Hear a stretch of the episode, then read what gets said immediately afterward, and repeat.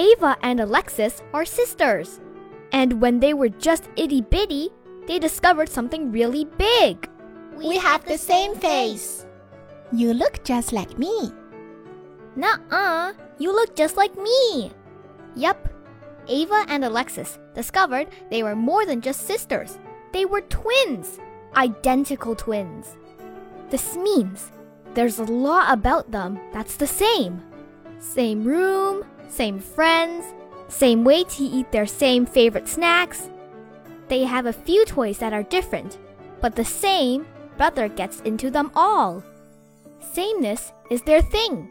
At least that's what Alexis and Ava thought as they started planning their very first Twintastic fashion show!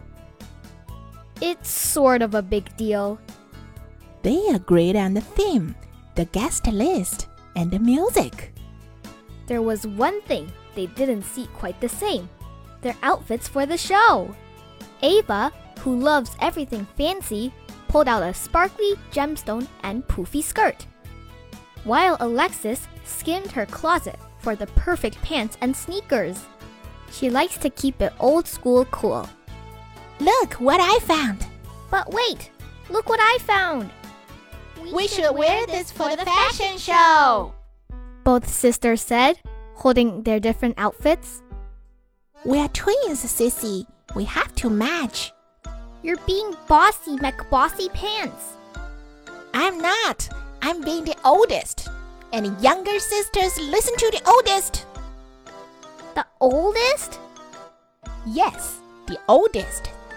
I'm exactly one minute older according to my precise calculations. Alexis didn't want to wear fancy outfits almost as much as she didn't want to be a minute younger. Alexis and Ava started to worry. They thought twins had to like all the same things. Could twins be different from one another? Was it possible for twins to be mismatched? One thing Ava and Alexis didn't know was that they liked doing everything side by side. No matter what, they promised to strut together and make it fashion. Pinky promise. That meant working as a team, even if they didn't agree at first. Since there was still a show to put on, the twins decided to set the stage. Alexis drew pictures for the backdrop. Ava used her eye for pizzas to create the runway. Both sisters reserved seats for the special guests. Mr. Poofy can sit right up front. Ava and Alexis were having so much fun, they almost forgot about being different. When there was nothing left to do but choose their outfits, the sisters thought of an amazing idea. They gave each other a fist bump and headed to their closets. It's showtime! The curtains opened.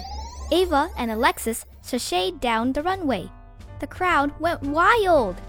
They mixed and matched poofy skirts with parachute pants, bedazzled sparkly gemstones on hoodies, and decorated baseball caps with flowers and bows. To top it off, they wore glittery high top sneakers. The twins mixed a little bit of Ava and matched a little bit of Alexis, creating a whole new mismatched fancy old school style. It was fabulously twintastic. Ava and Alexis discovered twins could be the same and different. Twins can be mixed and matched. At the end of the runway, they hooked fingers and repeated their twinship pinky promise. Strut together and make it fashion! Mama and Papa were so proud. Being the same makes you too special, but being different makes you you. After they hugged, there was only one thing left to do. Dance it out, dance it out! Twin style!